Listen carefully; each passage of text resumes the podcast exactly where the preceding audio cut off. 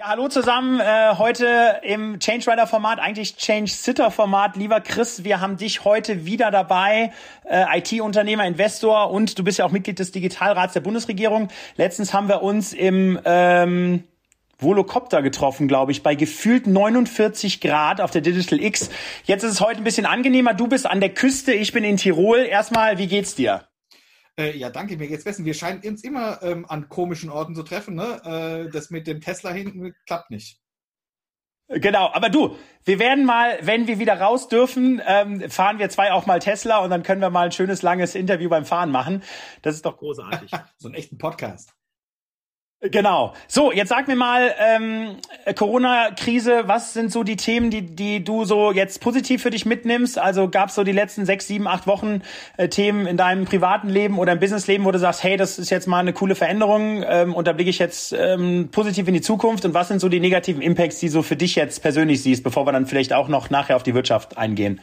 Also ähm, ich habe was äh, total... Äh Positives erlebt, nämlich dass Menschen äh, zusammenarbeiten in, in wirklich total spontaner Weise, ähm, auch erstmal ohne Diskussion über Kommerz oder sonst irgendwas, sondern wirklich nur um Ergebnis interessiert sind, weil so wirklich fett die Erkenntnis durchgesunken ist, dass man eben doch mit Egoismus nichts erreichen kann, sondern dass wir es nur zusammen schaffen können. Und, und dieses, diesen Spirit, ja, den sieht man, glaube ich, ähm, an ganz vielen Ecken. Nicht überall, aber an ganz vielen Ecken und das finde ich total positiv. Also für mich ist das, das ist so motivierend. Ich habe in den letzten Wochen wirklich 20 Stunden am Tag durchgearbeitet ähm, mit äh, einem ganzen Team und ein großes Vergnügen und diese Leute, die wirklich da richtig sich hinterher, hinten dran klemmen. Das ist unglaublich beeindruckend, was da passiert. Das ist das erste Positive. Das zweite Positive, ähm, was ich sehe, ist, ähm, dass äh, ja auf einmal Digitalisierung geht, gell?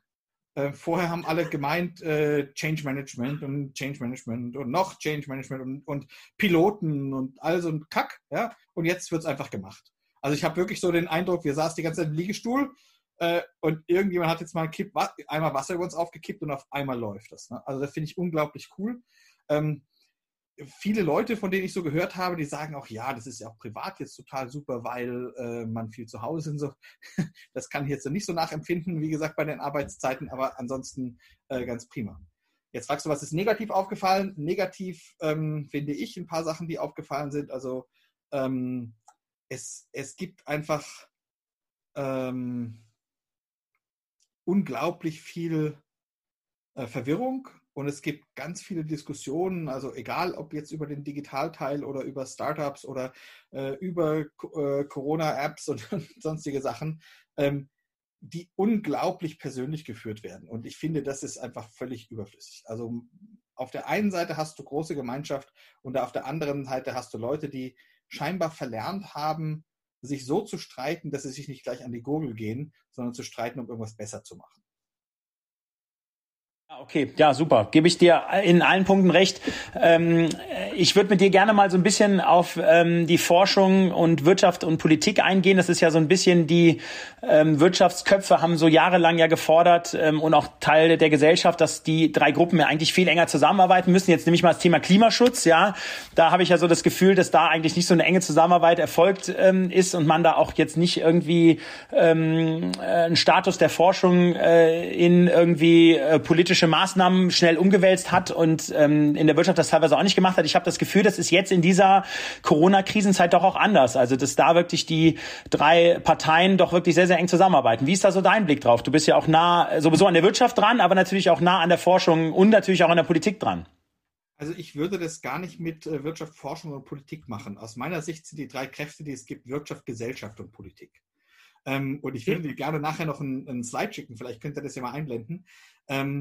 Das, das Thema ist ja wirklich, dass unser System so stabil funktioniert, weil diese drei Teile jeder immer an den beiden anderen zieht. Oder? Also wir haben die Politik, die sagt, die Wirtschaft macht nichts und die Leute sind äh, irgendwie komisch und wir haben die Wirtschaft, die sagt, die Politik macht nichts und die Leute sind komisch und die Leute, die sagen, die Politik ist komisch und die Wirtschaft ist komisch. Ja? Ähm, und dadurch haben wir doch ein gutes Gleichgewicht gekriegt. Also ich übertreibe jetzt natürlich, ja? aber wir haben ein sehr gutes Gleichgewicht gekriegt, weil keiner vollständig seine Interessen einfach nur durchsetzen konnte, sondern es hat ein Gleichgewicht zum Vorteil aller gegeben. Ähm, und ich glaube, das war für uns die längste Zeit super erfolgreich. Und ähm, das Problem jetzt ist, jetzt, also schon die ganze Zeit sichtbar bei Digitalisierung, dass der stabile Teil dieses Systems immer enger zusammen ist. Und wenn du so ein Dreieck hast, wo drei Teile aneinander ziehen, aber das Dreieck wird immer kleiner, irgendwann ist es so klein, da fällt, alles äh, irgendwo äh, rechts runter. Und das, das erstaunt, und das ist natürlich bei Krise noch viel schlimmer, oder? Weil ähm, das Dreieck viel schneller kleiner wird. Und das Erstaunliche ist ja jetzt, dass wenn wir ein neues System haben wollen, also ein System, ähm, was zum Beispiel viel mehr auf, auf Digitalisierung läuft oder viel mehr auf Technik basiert ähm, und, und Menschen wirklich nicht als Rädchen in einer Maschine arbeiten, sondern Menschen tatsächlich als Menschen arbeiten und wir nicht nur auf Profit maximieren, sondern auf Menschlichkeit maximieren, beim profitabel sein, ähm, dann müssen wir ein neues System haben und ähm, in dieses neue System können wir nur zusammenkommen. Und normalerweise gibt es ja eigentlich nur riesige Krisen, die zu solchen Wechseln führen.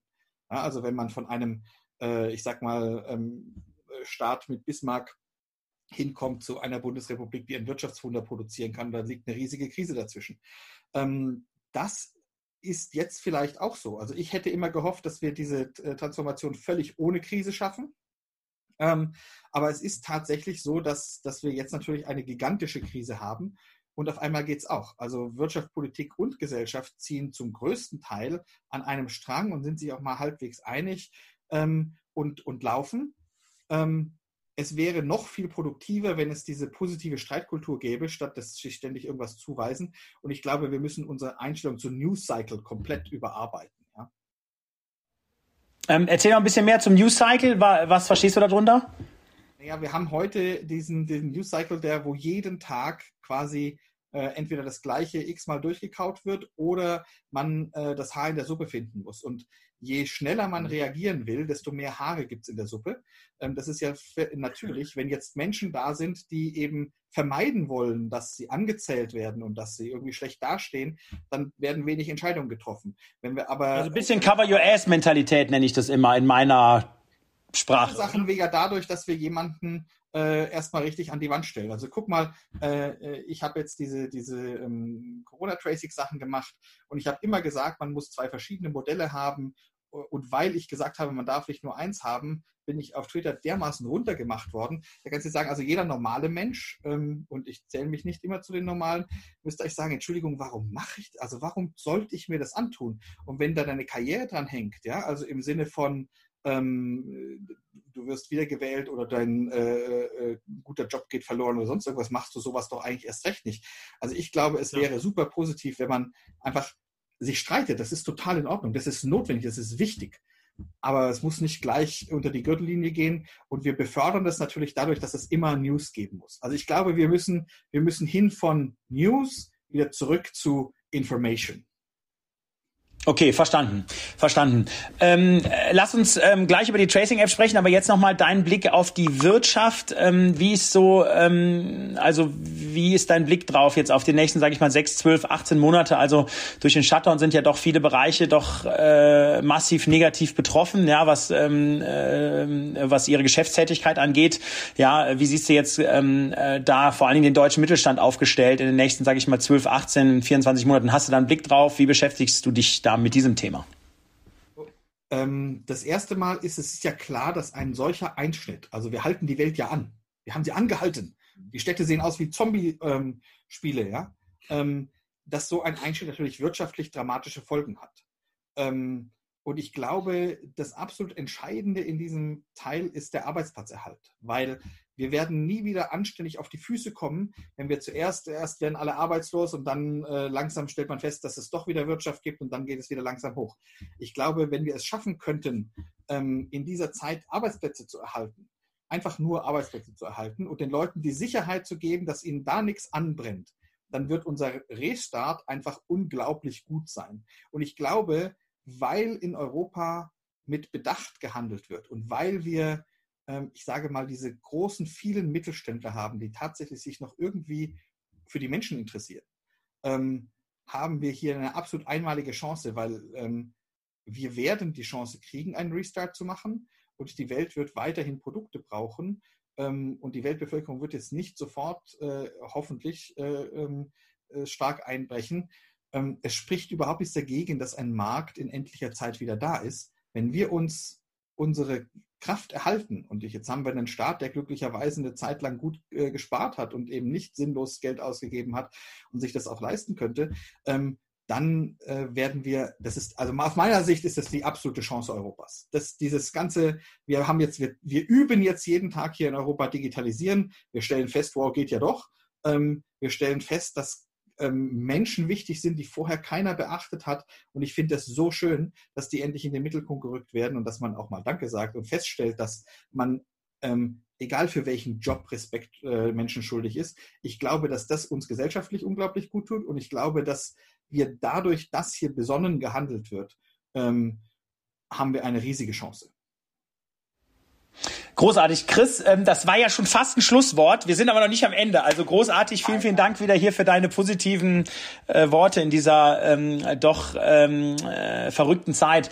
Ähm, Hat ja jemand das erreicht, also wenn du das wissen möchtest. ja, bitte. Feuer frei, also, bitte. Ich, ich glaube ja, ähm, wir, haben, wir haben einen Staat, der sich wirklich anstrengt. Also das, was, was da momentan regierungsmäßig gemacht wird, das ist ja völlig unvorstellbar eigentlich gewesen. Also bis vor kurzer Zeit war es völlig unvorstellbar, dass solche Sachen gemacht werden. Nicht nur in, in Summe, sondern auch in Geschwindigkeit und auch mit Menschen, die sich trauen, Entscheidungen zu treffen, also die meisten, äh, und die dann auch durchgezogen werden. Und ähm, das, was natürlich ein bisschen schade ist, ist, dass der Schnittstelle von Politik zu, zu Wirtschaft häufig über so Verbände geht oder über sehr große Unternehmen. Und da hast du natürlich das Problem, dass diese, dass da äh, jeder Interessensverband seine eigenen Interessen vertreten muss. Und ich glaube, das ist muss, also das ist jetzt auch, das ist jetzt nicht schlimm an den Interessenverbänden, sondern so sind die gestrickt, ja. Ähm, das führt aber natürlich zu kompletten Überforderungen. Also da musst du zuerst die, die Gaststätten abarbeiten und dann die Freiberufler und dann die ich weiß nicht was. Ähm, dann die Messegesellschaften und die ja. Fahrdienste und die Fluggesellschaften und die whatever, ne? Wir verstehen. Was ich denke, genau. ist eigentlich was viel einfacheres. Ähm, wir sollten, und um, um den Staatshaushalt auch nicht komplett zu ruinieren, wir sollten eigentlich ähm, Arbeitskraft finanzieren. Also wir sollten meiner Meinung nach, ähm, ähnlich wie das in dem European Rescue Plan ähm, nach dem Zweiten Weltkrieg gelaufen ist, Kredite dafür vergeben, dass die äh, Beschäftigtenzahl nicht runtergeht. Kannst du einfach machen, kannst du sagen, hier leg uns deine Payroll vor, ähm, lieber X, und das geht natürlich auch für Selbstständige, weil die ja auch äh, ihr Einkommen verbuchen müssen. Und sagen, okay, deine Payroll äh, mal X, also so viele Monate, wie wir denken, dass es halt notwendig ist, das ist dein Kredit. Ähm, und du kannst so lange dein Payroll-Volumen äh, bzw. die Anzahl Mitarbeiter nicht verändern, ähm, wie du den Kredit hast. Und du kannst ihn natürlich jederzeit zurückzahlen. Damit hat die Wirtschaft ein großes Interesse, ich sage mal, die Kredite früh, frühzeitig zurückzuzahlen. Und du hast die Möglichkeit, wirklich über alle Interessensverbände hinweg eine Förderung durchzuziehen. Und ich glaube, das ist, wäre das Einfachste, was du machen kannst. Aber gibt denn Chris ähm, die, äh, habe ich nicht Altmaier gehört, der gesagt hat, es gibt da jetzt eh unbegrenzt Kredite oder nicht, oder? Gibt's das, äh, war das nicht mal so ein Satz, der mal vor, ich glaube, für vier Wochen gefallen ist? Ja, und dann sind die ganzen Mittelständler zur Bank gelaufen und die Bank hat ihnen gesagt. Und hey, haben sie nicht äh, gekriegt? Äh, ja, natürlich nicht, weil, weil ähm, wenn jemand ein ähm, uncertain Business Outcome hat, sagen wir mal ein Restaurant, ja, wo du keine Ahnung hast, wann da wieder ähm, äh, Gäste ja. reinsitzen dürfen, dann kriegt er keinen Kredit von der Bank, weil da, da geht er durch die ganz normale Kreditprüfung durch, ja, und das geht anderen Unternehmen ja auch so. Und ähm, das ist aber nicht das Relevante, sondern das Relevante ist, dass die Arbeitsplätze erhalten bleiben, ja, und dass man gute Konditionen macht, dass solche Kredite auch lange zurückgezahlt werden können. Das kannst du ja in den Staatshaushalt reinnehmen. Und na klar, irgendwer geht immer pleite dabei, aber viel besser, man kann diesen Pleitewellen irgendwie äh, kontrollieren, als man hat das auf einmal. Das ist einfach nur ein Vorschlag, wie man es einfach Verstanden. regeln kann und äh, wirklich die große Masse an Menschen erreicht. Gut, da super. Dein Vorschlag zum Arbeitsplatzerhalt, ähm, klasse. Lass uns ein bisschen über dein ähm, Thema sprechen, wo du ja auch die letzten Wochen, ich habe, ja bitte. Ich, ich muss ja. da was zu sagen. Die Politik gibt sich ja der wirklich redlich Mühe. Die stellen Budgets bereit, das gab es noch nie. Ja? Ähm, das Problem ist, dass wir das halt über das normale Bankensystem laufen lassen. Und die Banken können dann auch nicht anders, weil die werden ähm, dumm angemacht, wenn sie nachher keine Kreditprüfung und so weiter gemacht haben. Nee, ich wollte gerade sagen, die haben wieder ihre Rating-Kriterien, die wurden nicht geändert und dann können die die Kredite natürlich nicht ausgeben, genau. Deswegen musst du so einen Mechanismus schaffen, wie ich das mache. Es war jetzt nicht irgendwie, ich wollte mich nicht über jemanden auskotzen, echt wichtig, sondern ich wollte sagen, was wir anders machen können, ähm, alle zusammen.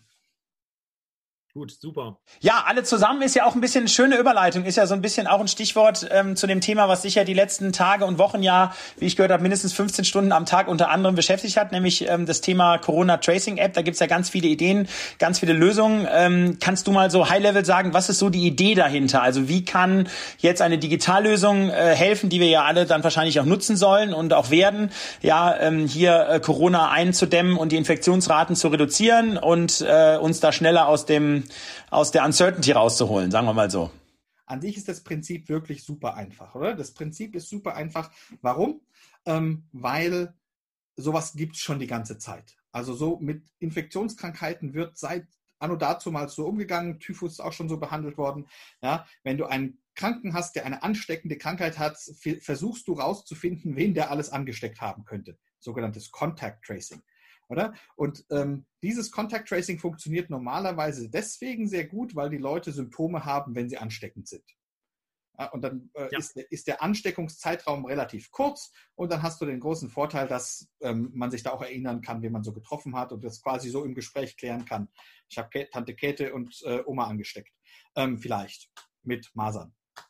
Ähm, jetzt bei, bei Covid hast du das Problem, dass die Krankheit erstens häufig asymptomatisch verläuft, das heißt überhaupt keine Symptome gibt. Und dann, Verstanden. selbst wenn man später Symptome hat, die Symptome auch noch auftreten, nachdem man Leute ansteckt. Und damit kannst du also nicht den Klassiker machen, wie bei SARS, zum Beispiel überall Fieberthermometer aufstellen und gucken, ob Leute mit Symptomen kommen und die halt befragen, wenn sie, zu wem sie alles Kontakt hatten, sondern du musst wirklich einen Blick in die Vergangenheit machen teilweise 14 Tagen. Und wenn ich dich jetzt frage, hey, wen hast du für 14 Tagen getroffen? Dann sagst du so, da wird nicht viel bei rumkommen. Ne? Jetzt kommt's. Ich kann dir die Frage beantworten, weil ich seit sechs Wochen hier auf 1000 Meter Höhe bin und tatsächlich nur zwei Personen in sechs Wochen gesehen habe. Das ist aber die große Ausnahme. Und wie kommst du an Essen, Mann? Bitte, ja, das, ja, genau. Also das ist ja hier gut über Lieferdienste gemacht, ne? Also das heißt, du kannst hier beim Supermarkt anrufen, geht da nicht online und die liefern dir das Zeug alles hoch, ne? Na gut, aber dann, dann, triffst du auch Leute, hoffentlich mit Abstand und so weiter, ja. Aber ja, ähm, egal. Mundschutz. Also du, genau. du hast Glück. Du hast Glück. Wir anderen ja, haben nicht so aber viel. Aber ich bin auch die Ausnahme, sage ich immer. Ja. Ja, das wissen wir ja schon, dass du die Ausnahme bist. Ähm, also du hast Glück. Und äh, die anderen haben nicht so viel Glück, ähm, bedauerlicherweise. Und deswegen brauchen die den Blick in die Vergangenheit. Und äh, wenn man sowas machen will, dann doch am einfachsten digital, weil man ja eigentlich nicht die Frage beantworten will, wo warst du und wann warst du wo und bla und wen genau hast du getroffen, sondern die eigentliche Frage ist, ähm, mit wem warst du wie lange, wie nahe zusammen? Und da kann man noch Zusatzfragen stellen, wie körperlich aktiv warst du dabei und, und was die äh, Epidemiologen oder Virologen so sagen, was äh, ähm, irgendeinen Effekt hat. Ähm, und dann kann man sehen, dass man digital selbstverständlich diese verschiedenen Nähenereignisse aufzeichnen kann. Und die grundsätzliche Frage, die wir uns in Europa stellen müssen, ist, wir haben es ja vorgemacht gekriegt, also die Chinesen haben es einfach gemacht. Ähm, und deswegen finde ich auch eine Diskussion von, bringt das überhaupt was und so, ist einfach komplett überflüssig, weil es hat uns schon jemand vorgemacht. Es geht. Ja? Ähm, und deswegen ist die eigentliche Frage in Europa, können wir das mit Erhalt von Privatsphäre machen? Und die Antwort, wenn man sich wirklich auf die Nähe konzentriert und nicht auf die Standorte und sonst irgendwas alles, dann geht das, weil dann kann ein Mensch anonym bleiben, bis er beschließt, zum Beispiel dem Gesundheitsamt zu sagen, wer er denn tatsächlich ist. Äh, und ich glaube, das ist einfach zum Erhalt von Privatsphäre wichtig. Jetzt gibt es natürlich ähm, andere, die sagen, ja, aber die Grundrechte sind so schon eingeschränkt, da können wir das auch noch einschränken. Ähm, ich glaube, wir müssen auch mal ähm, diesen Schritt gehen, wo es um, um Mündigkeit geht, wir sollten daran freiwillig teilnehmen. Warum? Weil wir alle als Gemeinschaft und jeder Einzelne als Person etwas davon haben, wenn das möglich wird. Nämlich die schnelle Rückverfolgung von Infektionsketten, weil, weil nur wenn das geht, können wir in einer Zeit, die ja noch mindestens anderthalb Jahre geht, in der dieses Virus äh, in der freien Wildbahn ist, können wir schnell genug ähm, Leute, die infiziert sind, in Isolation bringen, sodass sie nicht mehr an, viele andere anstecken, sodass wir planen können, was auf unsere Krankenhäuser zukommt, dass wir die Leute alle anständig versorgen können und so weiter. Wenn, wenn es äh, exponentielles Wachstum gibt von Infektionen, dann ist das halt sehr schnell nicht mehr gewährleistet.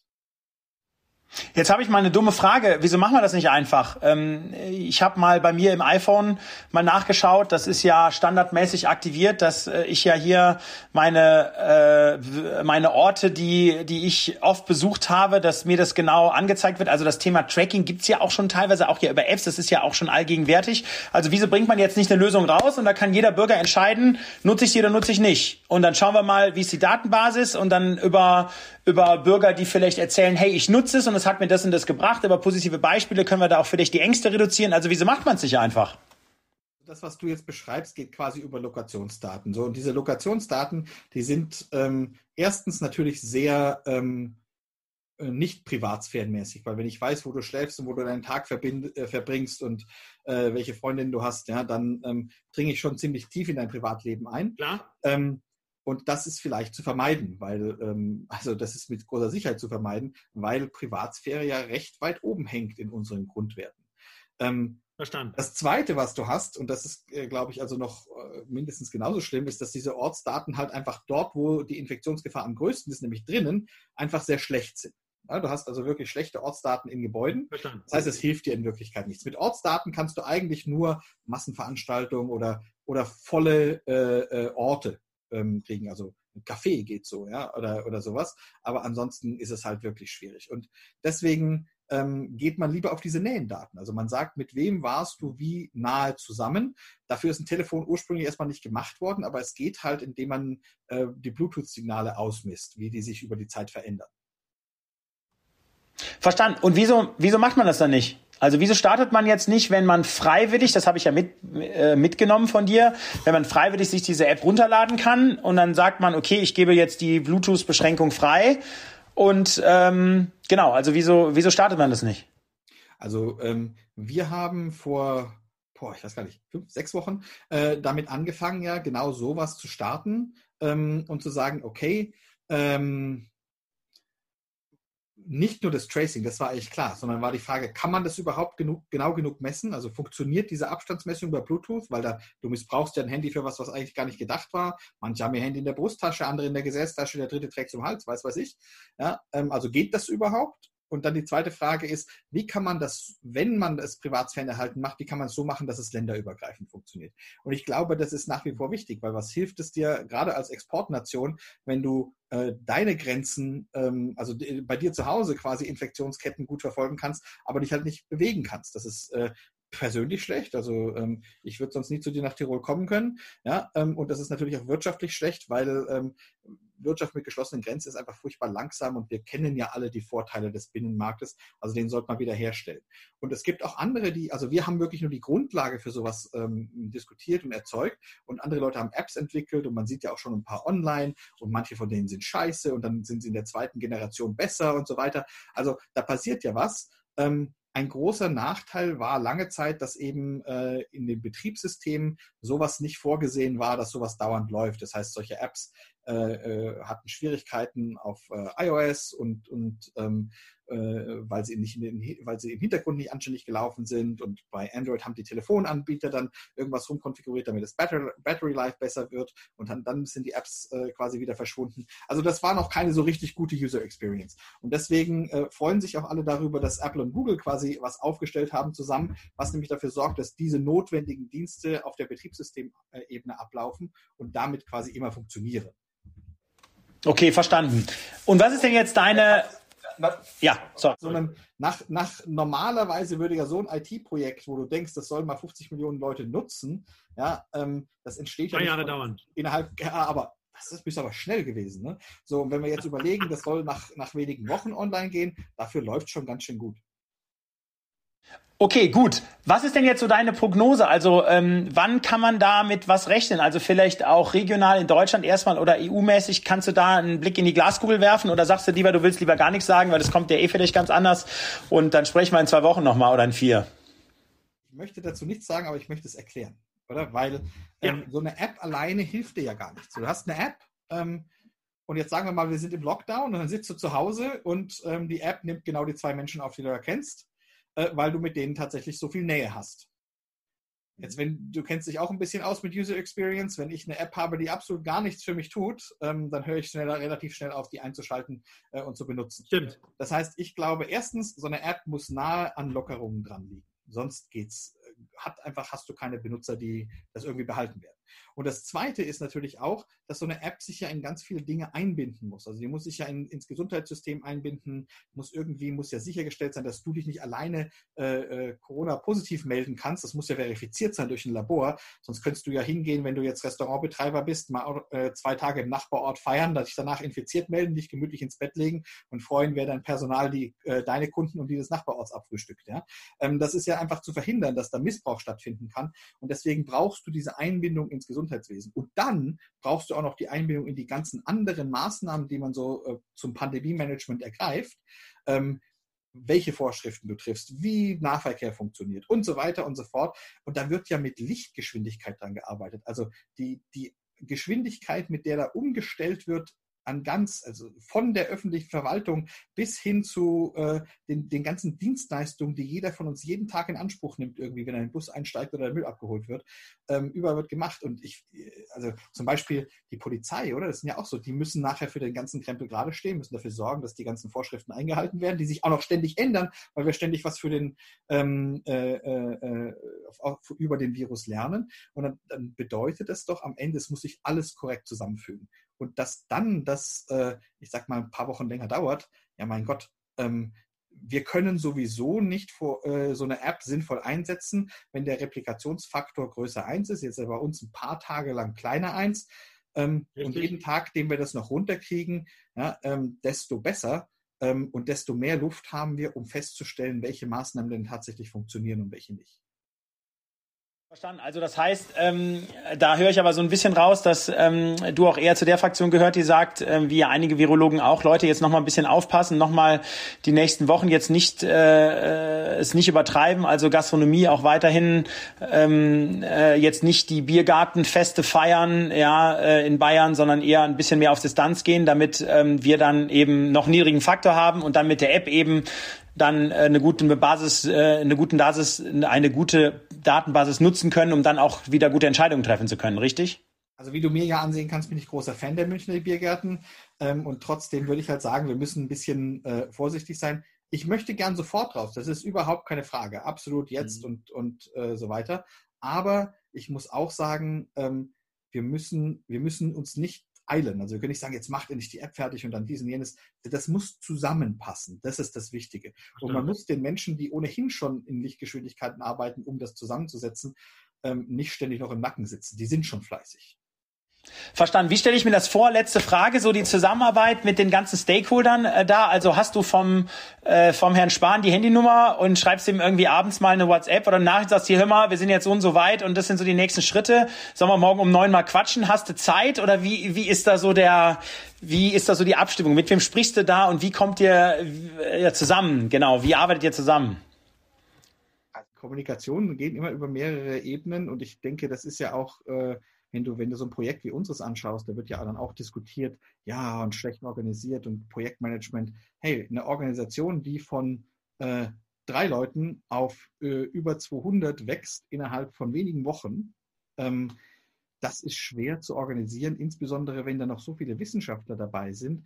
Die, den Wissenschaftler, den wir über viele Jahre hin beigebracht haben, dass sie im ständigen Konkurrenzkampf zueinander liegen. Da finde ich sowieso schon toll, wenn diese Mega-Egos, das sind ja alles hochkompetente Leute, sich zusammenreißen und miteinander diskutieren. Also da hast du einfach ein bisschen Chaos im System auf der einen Seite und auf der anderen Seite ist so eine App ja auch nicht das Einzige, was irgendwie eine Rolle spielt. Und da siehst du, ja. dass Teile, ich sag mal so, das, das Zwischenstück an Verwaltung, oder? Das erledigt da die ganze Kommunikation und Arbeit. Und die sind total engagiert. Also wirklich, ähm, auf die kannst du nichts kommen lassen. Da ähm, haben wir große, wirklich Leute, die sich viel Mühe geben.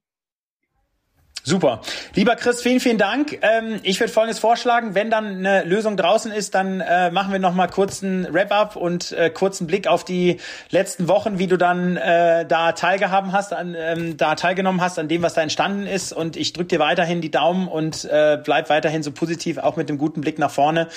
Und ähm, ja, ich habe schon viele, viele Takeaways jetzt hier aus den 30 Minuten mitgenommen. Vielen Dank, Chris. Alles Gute. Ich mache da irgendwann mal ein Krimi draus. Ne? Also ich danke dir und wünsche dir viel Spaß in Tirol. Bis dann, mein Lieber. Alles Gute, dank dir.